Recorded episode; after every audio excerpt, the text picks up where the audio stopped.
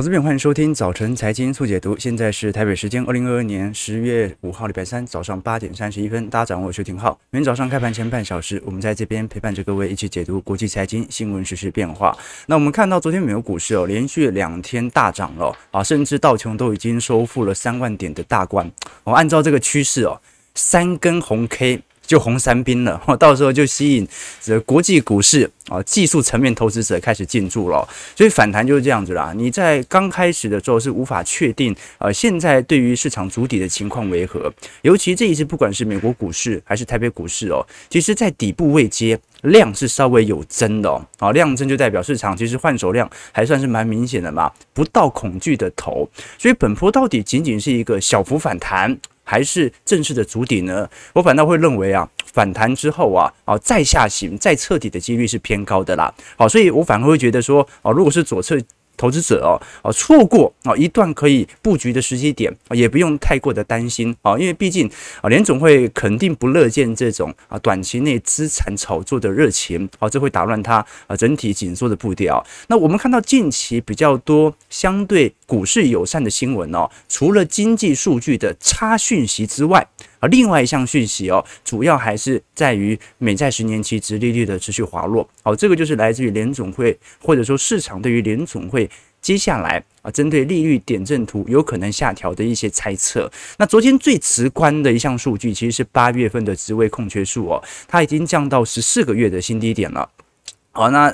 预估大概是减少一百万人。好，美国现在哦，职位空缺数大概是一千出万个。那美国的失业人口数是五百万人，也就是说，过去我们的推论是这五百万个失业人口啊，全部跑去就业哦，还有六百万个职位空缺数没人做。哈，这个就是美国当前的缺工情形。那现在减少了一百万个，如果每个月都这样减少。哦，那五个月之后啊，到时候就会有过剩的失业人口开始出现了，对不对？好，所以劳动力需求的放缓啊，是目前市场上相对关注的一项希望啊。这也导致呃，市场认为联总会只要它紧缩的筹码正在衰退，那这个时候它紧缩的力度也有可能会因此而放缓。我们看到道琼工业指数昨天飙涨了八百二十点啊，成功收复了三万点大关啊，这个是二零二零年五月份以来连续。啊，最长的连涨超过两趴的记录啊，那包括能源股也是昨天带头向上的，哦，能源就比较受到短期上的利多讯息了，好，主要还是来自于我们看到 OPEC 哦，这一次可能考虑日产量减少两百万桶啊，这个减产的规模比市场预期还要来得大，不过也要看一下啊，究竟真实的数据为何？那我们看到大宗资产价格最近有比较显著的拉抬，跟美元指数是有密切相关的，我们看到，尤其本轮的十年期美债殖利率的下滑，加上美元指数哦，从本轮的最高点一百一十四块，现在回到一百一十块喽，跌破月线喽。那当然啦，过去美元指数通常在月线或者季线会有比较显著的支撑。如果我们往下继续探的话，大概在一百零八到一百零九块季线的买盘力道可能就会开始挑战。如果跌破的话，好，那就是本轮的美元指数首次跌破季线的位阶。好，到时候可能市场就开始正式的反映联准会的升息政策即将要结束了。那另外一项消息，我们值得观察的是美债殖利率的持续滑落。啊，这也是目前科技股相对涨势比较显著的原因。但是哦，你说情绪？有因为这两天有大幅度改变吗？其实没有哦。我们包括从最近美银的牛熊指标来看哦，它一样是贴着地板的哦，就是贴在了零的位置哦。其实美银牛熊指标今年感觉是有一点失准啦。好，你说如果数值哦还有介在一到九的话，那至少可以理解它当中的变动。可是贴到零之后。你就无法理解，那到底是市场是多悲观？因为已经到零了嘛，再悲观它也只能到零。所以在这种状态底下，美银的牛熊指标哦，到目前为止哦，仍然是呃相对极端恐惧的时机点。当然，我们从周期指标来看，越恐惧你要越买。但是到目前为止哦，我们也很清楚哦，今年的真正的恐惧哦，它并不是那种哦市场对于系统性风险所形成的恐慌情绪啊，这个我怕怕的啊，怕我老婆。跟我怕我生命会出事，那是两种不同的担心，对不对？都是担心，但是一个呢是像二二年呐、啊，从一月份一路担心到现在，好，这个是一个长期的担心，但是并没有引发你的心理疾病。那另外一种啊叫做 VIX 恐慌指数，好，恐慌指数像在二零二零年它就有大幅跳高的一个迹象，可是恐慌指数真正的那种那种系统性恐慌，到今年为止其实没有发生。为什么？因为 VIX 从来没有啊像二零二零年攀高这么高度，在这种状态底下，就变成了本轮的熊市比过去以往的熊市的恐惧程度啊时间拉得很长。但是看似好像不够这么恐慌，好，这个是市场上的第一点观察。那我们昨天有跟各位提到说，在整个第三季的资产行情当中，本来跌幅就很重，所以在十月、十一月第四季啊，有一个适度的中期反弹，它是很正常的事情。当然，这个中期反弹不代表它会意味着要突破前高或者收复完今年的跌幅，它只是说，在一个熊市格局当中，随时都会有这种空单回补的现象。我们看整个第三季资产的变化啊，现在第三季唯一还能够拥有正报酬的就是美元资产了。那你像是其他资产，美国中小型股第三季是跌了二点二 percent 啊，全球的高收益债跌二点七趴，那大宗资产跌了四个 percent，美国固定收益哦，就我们讲的美国公债跌了四点八 percent，美国大型股跌了四点九 percent 啊，那你像是发达市场的股票跌了九点三 percent，REITs 哦，房地产市场跌了十一个 percent，新兴市场是所有全球。股市当中跌最重的，跌幅有十一个 percent。那好消息就是，一旦美元的升值力度开始停歇，新兴市场的弹幅在短期内反而是较为显著的。哦，OK，刚才忘记秀这张图表，不好意思，大家来看一下。好，这个是从现金一路到新兴市场、发达市场啊，这个房地产市场在第三季的变化。所以修正幅度这么大，就算它是大熊市哦，都会有比较显著的反弹。那相反的。如果跌幅都已经这么大了，下个月还继续有如此强烈的跌幅，而且是量缩急跌，那通常也暗示着末跌段已经要开始成立了。所以，我们基本上还是可以来断定说，呃，基本上美国股市它的熊市的确立仍然是持续的，但是它可能还需要有一到两次的持续的测跌。毕竟，如果单纯从技术线型来说，它也不算是完整的打第二只脚了，然后因为已经突破前波的低点了，对吧？OK，那这个是十年期美债殖利率在大幅变动的情况，我们所看到的一些迹象，包括大宗资产价格哦，已经几乎把今年一整年的涨幅全部给吞噬掉了哦。好，在这种状态底下，乌俄战事几乎没有发生过，市场的通膨预期也开始正在消退。那接下来就要开始面临去年所引起通膨的主要原因，那就是供应链的问题，到目前为止的瓦解现象了。好，那我们来观察一下各大投行对于当前美国股市反弹所采取的看法为何。我看到有网友留言说：“啊，这个前几天才决定要放空，今天就大涨了，现在该不该去追呢？”啊，我刚跟投资朋友分享了嘛，啊，台北股市投资者哦，是全球投资者当中最专精于技术分析的，啊，所以呃，你看，呃，昨天拉红 K 嘛，今天没有意外也是拉一根红 K，啊，明天再拉一根十红 K 就红三兵喽，然后就开始有短期投资者开开始想要进驻了哦。涨两个礼拜以后啊，啊，这个大量的啊，这个散户投资者就开始持续的买进了，然后两天跌幅就把过去两个月涨幅给吃掉啊，都是这样的嘛，都是这样子嘛，就你拉前面几根还没有感觉，拉到后面几根，嗯，感觉有回档，这个时候就该布局了，都是这样子嘛，OK，钱钱不是问题，对，钱不是问题啊。问题是没钱，那问题是没钱。好，我们看一下，呃，各大投行的想法为何？我们先看一下最近 遭受冲击最大的瑞信。瑞信虽然冲击很大，但问题它也出它的报告哦。瑞信是百分之百在欧洲投行当中啊，哦，跟。德意志银行一样哦，都是十分看空的。他认为美国股市的走高，当前只是一个熊市反弹。那其实我们也看到了，不管是高盛啊，或者是瑞信啊，或者是当前大摩德意志银行啊，预估今年价格可能都还会有一个相对低点的状况开始见到，一直到年底以前才会有比较显著的反弹。那当然呢，啊，可能这条时间线会提早开始发酵。那最直观的原因，很有可能是因为美国的集中选举快要到了，所以它可能会提前反映现在的迹象。那我们可以用一个宏观指标来做观察，这张指标我们前几天讲过哦，就是标普五百指数目前还站上年线的呃个股当中啊，我美国是用两百日移动平均线嘛，那台北股是用年线是两百四十日哦，但差不多哦，差不多少个四十天的误差，基本上现在大概仅仅只有十个 percent 的股票哦，目前在标普五百指数当中仍然站在年线之上，所以它显示的一件事情哦，那就是目前如果是从技术层面来看的话，它其实短期内的卖压是明显更为剧烈的哦。好，从周期角度你会觉得啊，跌破年线那是一个值得布局的机会，因为你的投资者现在进行投入，跟过去一年投投资成本价投资起来还要来得更低。但是哦，通常从趋势投资者、动能投资者的角度啊，它是一个非常好的追空时机，因为年线已经成为既然的反向的卖压了。好，在这种状态底下，就要值得大家来多做些观察了。那其实瑞信还有提出一点啦，就是说今年我们其实看到很多全值股哦还没有崩。你像是现在看到的特斯拉、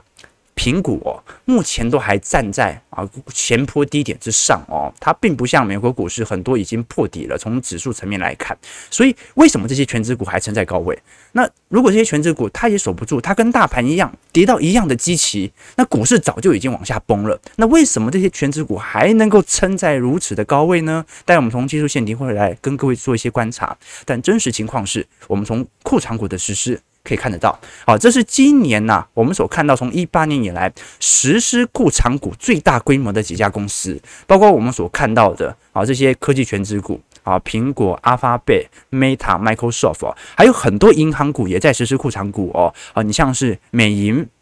富国银行、JP Morgan。啊，CT Group 啊，花旗或者思科哦，这些投行或者科技股其实都在大幅度的实施库藏股哦。库藏股是减少在外流通股数啊，进行回收。那这个时候股数减少，市值不变的情况底下，股价就能够有所拉升。不过股价还是在跌啊，所以库藏股哦，它更视为除了让员工能够能够认股之外，另外一项目标就是啊，这一些大投行或者科技股啊，认为当前的股价有被错杀的疑虑，于是开始进行。大幅度的收购，或者或者啊，有些股票啊，他想要把股价拉得高一点点，以便大股东进行出脱，这也是一种可能性。但是我们可以看到一个迹象，就是为什么这些科技全值股啊，它能够有撑在如此高位的区间？一个最直观的原因就是，他们拥有大量的现金流，而借由这些。现金流加上前阵子美国股市也量缩嘛，适度的进行股价的拉抬，可以有利于当前公司的一个市值的扩大。好，这个是我们现在当前所看到的比较明显的迹象哦。那包括瑞信和高盛都极为不相信当前这些全值股没有补跌的可能性。好，所以啊很有趣哦啊前波这个大多数投行都还认为今年熊市会走完，现在呃美国股市还看多的应该就只剩下这个。小魔了吧？好，我们讲一个中性的，我们讲一个中性的，像高盛一直都是置身事外。然后高盛过去，呃，他做多大宗资产商品也是比较多。那他通常他对于标普五百指数的点位啊，呃，相对于小摩跟相对于大摩这种看多跟看空投行之间哦，相对来看是比较中性的。我们看到高盛在二二年的目标价，把标普五百指数定位在大概三千八百点左右，也就是说，他认为今年年底是会有比较显著的反弹的哦。只不过这个反弹哦。可能就今年涨幅的，呃，今年跌幅的三分之一罢了。那二三年他反而会认为说，明年的适度的修正之后啊，能够在明年进行库存调整完毕，二三年应该就会迎来啊新一波的大牛市啊。所以呃，二三年他把目标价是定在四千一百点了。但是不管如何，高盛的这一份报告其实也说明了一件事情，就是未来联准会它对于经济所造成的伤害，让股市即使回收到牛市。明年的股价也不太可能超过今年的前高，也就是说，过去以往我们所看到的宽松牛已经变成了景气牛。宽松牛的概念呢，是由市场的资金抛售所引起的资金大幅度吹捧，使得股市膨胀所形成的股市创高。通常这种宽松牛啊，它都会突破历史新高。但是如果是景气牛的部分哦。大部分呢、它是伴随着 EPS 的逐步增长，缓慢的垫高。那他认为，景气牛的到来才是未来的常态。于是，哦，在过去一年所套牢的投资者，他可能要花相对比较长的时间，才能够慢慢的收复他过去的成本价。那我们也看到了，高盛最近的美国的金融状态指数啊，其实也有开始急速攀升的时刻。目前两项指标。不管是欧元区还是美国本土，都还没有突破前高。但是可以说明的一点事情是，呃，至少当前的美国的流动性的紧缩情况，它的发酵是最为显著的。好，我们先看一下美国股市四大指数表现。道琼工业指数上涨八百二十五点二点八 percent，在三万零三百一十六点哦，仍然在所有均线之下。纳指综合上涨三百六十点三点三四 percent，在一万一千七百一百呃一万一千一百七十六点。标普五百指数上涨三呃一百一十二点呃三点零六 percent，收在三千七百九十点。一样哦，都是四条中长期均线的反压力道持续涌现。那费半的部分啊、哦，勉强快要碰到月线啊、主要也是它的月线乖离拉的比较大啦。大涨一百零六点，四点四六 percent，在两千五百点。那昨天我们看到科技股五大天王哦，苹果涨了二点五 percent，Meta 一点二，阿发贝三趴，Amazon 四点五，微软三点三八。那费半更不用讲了，AMD 涨幅二点七，高通四点三，德仪三点三，Intel 二点七。但是昨天台积电 ADR 大涨了五点一四 percent 哦。好，这个也算是蛮显著的弹幅。当然，它可能在昨天亚洲股市就适度反弹了。不过，从目前台指期的情况来看，啊，其实还是有比较显著的拉抬空间在的啦。啊，台指期现在大概涨了一百六十点左右。哦，那今天肯定是开高。哦，那就要看一下啊，因为过去我们都很清楚，本波台北股市的下杀是属于内资人踩人的恐慌性卖压。好，其实跟外资没有太大相关，外资本轮的卖超力度。比不上六月份、七月份卖的这么重啊！这一次是因为台币股市号称全球最精通的散户技术投资者嘛，啊，所以突破前低之后，大家都跑了。那现在这种大涨的情形会不会？使得市场的乐观情绪开始回落回笼呢，值得大家来多做些观察。我们待会也从小台来做一些要素哦。其实我们看到这种股市乖离的大幅度的变动哦，不管是在牛市周期还是在熊市周期哦，它都会跟循着上升或者下行趋势线有乖离的变动。好，所以它还是有分整个景气循环的大周期，跟在牛市以及熊市当中短期的乖离的小周期。那逆向投资的核心要素是什么？核心要素就是要在负面思考的时候来决定你要买入的大小。下跌哦，它只是负面思考的表象，但并不是所有的下跌都代表着充分的负面思考。有时候不是那么充分的上涨，它也可能是一种。负面思考嘛，所以这个世界哦，它是复杂而且充满变化的。那我们赚的是角度和变化的钱，而不是纠正市场错误的钱。就市场它永远都是正确的，它永远都会有怪力过高、期过高和机器杀得过低的。关键是正确的被反复证明后的逆向操作啊，你就要一定要被这个当前的熊市或者熊市超脱。这个市场本身的趋势，看你用什么格局来看待这个市场的区间。好，所以哦，观众朋友，我们唯一要了解的一件事情，就是在空头时期，所有的好消息应该都是利空，而我们衡量的是这个利空的反应的程度有多少，这个才是市场上相对比较关注的方向。好哦，这个话不能再多说了，我们看一下，看一下台北股市的表现，来跟各位做一些交流哦。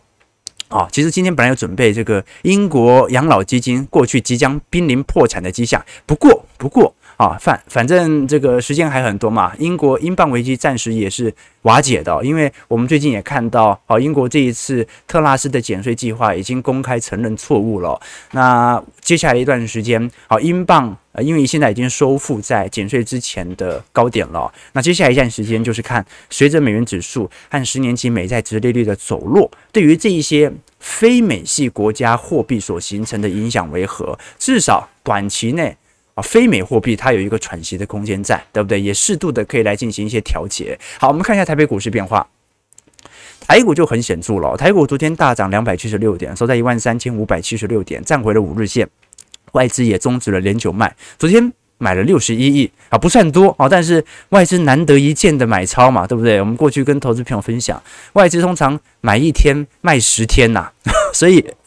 能够买个六十一亿也不算少了啦。好，按照目前当前的情况，那我们看到目前加权指数哦，因为还在一个破底的边缘，所以。本波也是把它视为一个显著的小幅反弹哦，您能不能突破月线的平均成本价都是一个问题。那台币的部分哦，就算昨天强弹了一点二角，目前还是在三十一点六块左右做震荡哦，所以三十二块照原理来说，它还是随时会跌破的。目前仅仅就是因为美元指数的适度回档所形成台北股市的止贬现象。但是你有让台北股市啊、呃、台币有明显走升的感觉吗？其实距距离我们所看到的啊、哦、这些中长期均线啊，它还有一段距离。那反而是新兴市场的走熊时间哦，已经创下了呃过去历年来应该是四十年来的记录了、哦。我们看到这张图表哦，是 N H C I 新兴市场指数啊，从二零二一年的顶峰以来，已经持续下行五百九十四天了哦。也就是说，呃，这个历史上最长的记录哦，我们看到，你就算是零八年哦，呃，大概就是五百八十九天而已哦。所以现在这张图表其实就足以去显示我们刚才讲的恐惧的心态跟恐慌的时间长，什么意思呢？就是现在跌已经跌很久了，但是呢，二零零八年哦，新兴市场是跌了六成六啊，那今年新兴市场大概跌了接近四成而已。也就是说，如果从跌幅来看，是没有跌到零八年这么惨，但是如果是从跌的时间线来看的话，其实已经跌蛮久了。好，这个美国的中小型股也是这样子，就是从去年 IWM 啊，就一路杀杀杀杀到现在，ARKK 一路杀杀杀杀到现在。那你说它的跌幅？有那么明显像网络科技泡沫破裂吗？没有那么明显，但是悲观的情绪啊是蛮明显的。好，这个就是市场上较为显著的状态。我们包括从呃这个标普五百指数跟 N S C I 亚洲指数来做变化，也可以很明显感受到哦。其实今年从八月份以来的美元升值，新兴市场的卖压其实是相对于标普五百指数。来得更为严重的，那少数在整个东亚市场当中，股市还能够呈现比较显著报酬的是 Topics 啊，是东证指数啊，所以日本股市哦，现在是全亚洲当中股市表现啊，应该算是数一数二的。那你说日本股市为什么可以表现那么强烈呢？那很明显就属于它内部的宽松力度嘛。正因为它常年是通缩，它才敢如此的进行显著的宽松力度来拉抬当前的经济和股票市场变化哦。所以反正非常有趣哦。很多人说可不可以去买日股？可以呀，但问题是你去买日股啊，那。到时候啊，你换到的日币可能会持续的续贬，持续的续贬，你股市虽然赚到了股价的价差，但是你肯定你可能赔掉了汇差嘛，啊 对不对？哦，所以观众朋友可以理解啊，这个现在日本的情况就是这样，你在日本生活，投资日本股市其实是会有不错的报酬，但是如果你在美国生活，你投资日本的股市，而且你要把它换回美元，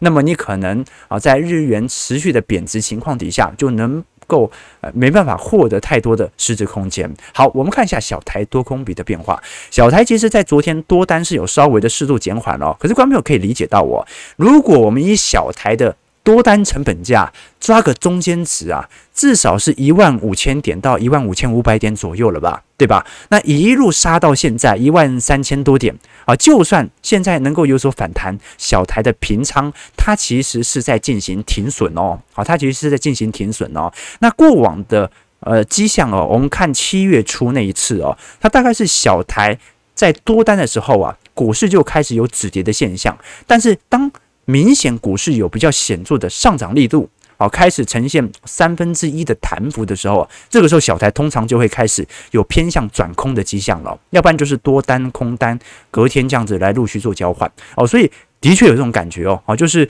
当小台已经开始逐步在做停损，趁高。啊，涨高停损的时候，这个时候反而行情的转变的迹象可能会开始涌现，值得大家来多做一些留意和关注。那我们最后来看一下台积电的变化啊，因为台积电，你看昨天 ADR 大涨了接近啊这个四趴到五趴哦，其实算是蛮明显的。可是台积电到当前为止哦，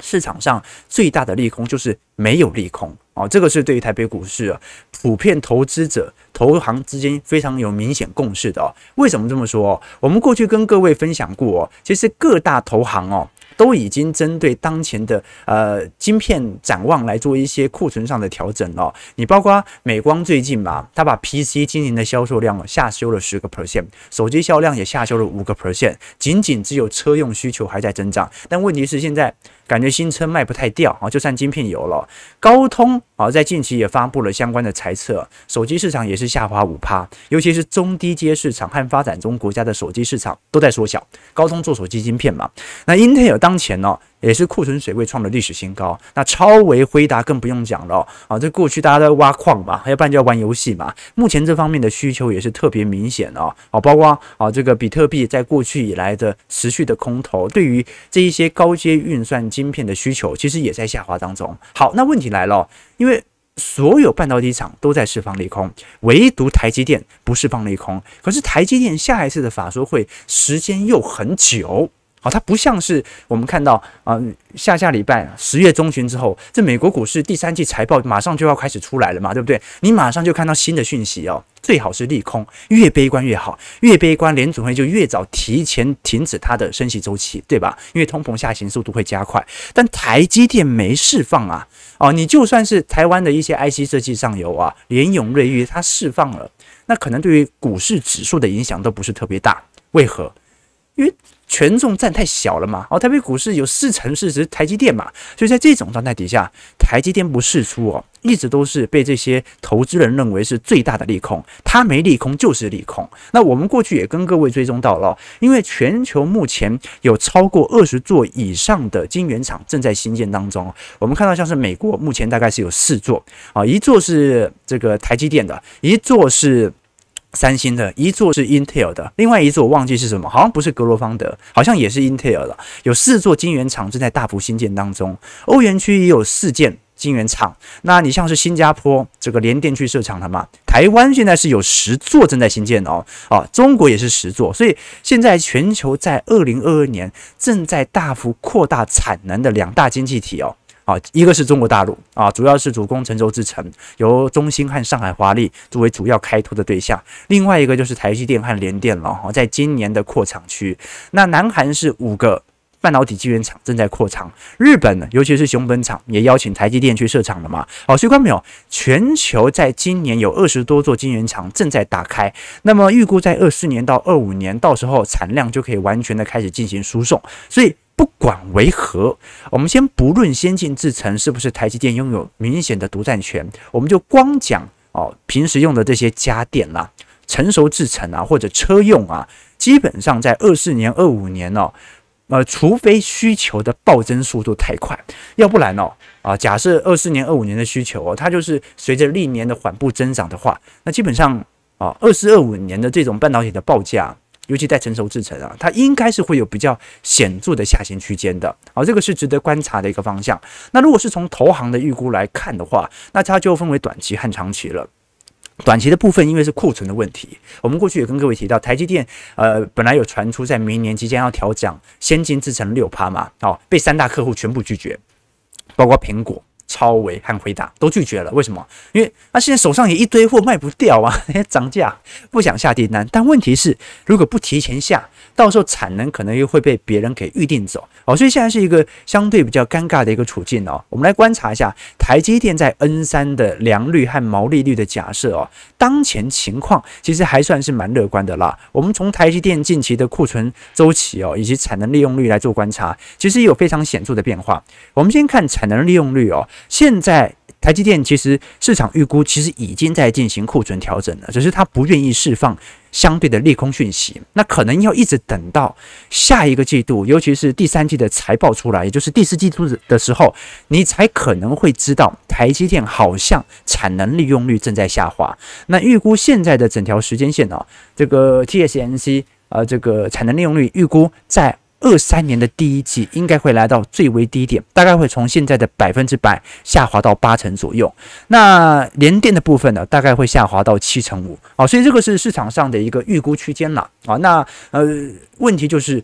我知道你那个时候会好转，但是你现在不先释放利空的话。那么就不有利于台北股市的提前打底。我们包括从目前的库存情、存货情形来做观察，其实也没有在第二季有一个比较显著的攀升。好，通常存货 Y O Y 哦，年增率有大幅度上升的时候啊，才是台积电明显遇到库存调整周期的时候。但问题是，现在所公布的第二季数据其实也不是特别差嘛，哈，也不是特别差。好，所以台积电过去以来的调整的时间其实很长，所以它通常股价。因为不会反应这么长的时间，反而它是会提前来进行变动的，值得大家来多做一些留意和观察。好，基本上啊，台北股市现在到这种点位哦，它就是两种股票啦。呃，一种哦，就是像台积电这种，权值型的股票过去杀很重，随着系统单的反弹，哦，那你像是现在的航运股也是嘛，你股价跌升，而且乖离拉得非常大的这些股票，那这些股价它跌升就是最大利多啦。哦，就是空头股它也有反弹的期望哦，但是没有释放利空的股票，它就有稍微有一点风险哦，啊，反反反正就是说第一类型的股票，它是属于这种杀过重反弹的迹象哦，那第二种股票哦，是过去最为抗跌的，哦，你。观众朋友，你如果去观察电信股，以前最抗跌的是电信股，那流动性比较好的，现在电信股，中华电、台湾大、远传，现在电信股都陆续破底了啊，大家也开始卖了，然后就是过去这些防御性的买盘力道，它也开始出清了，反而现在最抗跌的都是一些中小型股啊，你像是呃电动车奇才、新胜利啊，或者是呃智深科啊，最近比较红的是。宝林富锦嘛，就是这个肾脏病的新药嘛，啊，股价都还在月线之上的，所以现在整体的市场的情况就是，当反弹情绪开始发酵之后啊，就变成了拉那些跌升的，而过去涨势比较显著的，不管是之前看到观光类股啦、医疗类股啦，这个时候反而它就会比较明显系统性的停呃停利的一个力道开始出现。好，我们看一下台北股市啊，当前啊上涨一百四十点哦，啊点位啊昨天相对起来持续的收红，那我们要看一下，好，今天不知道会不会留上影线啊，留上影线就不太有利了，对吧？OK，这个。庄董说要破台股上周五的低点，恐怕还要再等等。但是我觉得，按照目前的情况，那迟早要再进行回测的，对吧？OK，台积电十月十三号 Q 三法说，没错啦。哦，哎，对，Q 三法说，但是 Q 三法说哦，你也看到了，台积电当前的产能利用率哦，呃，可能要到第四季才会下滑。哦，所以这是一个很大的问题哦，就是说，呃，你都知道你的客户都在释放利空，那到底第三季会不会释放利空呢？我们就拭目以待吧，我们就拭目以待。OK，这个 Terry Wang 说，最近政府操盘手的技术分析很强哦，是这样子吗？啊，这个盛雄说，强短建议今天别进了，除非当天冲掉啊。这个通常哦，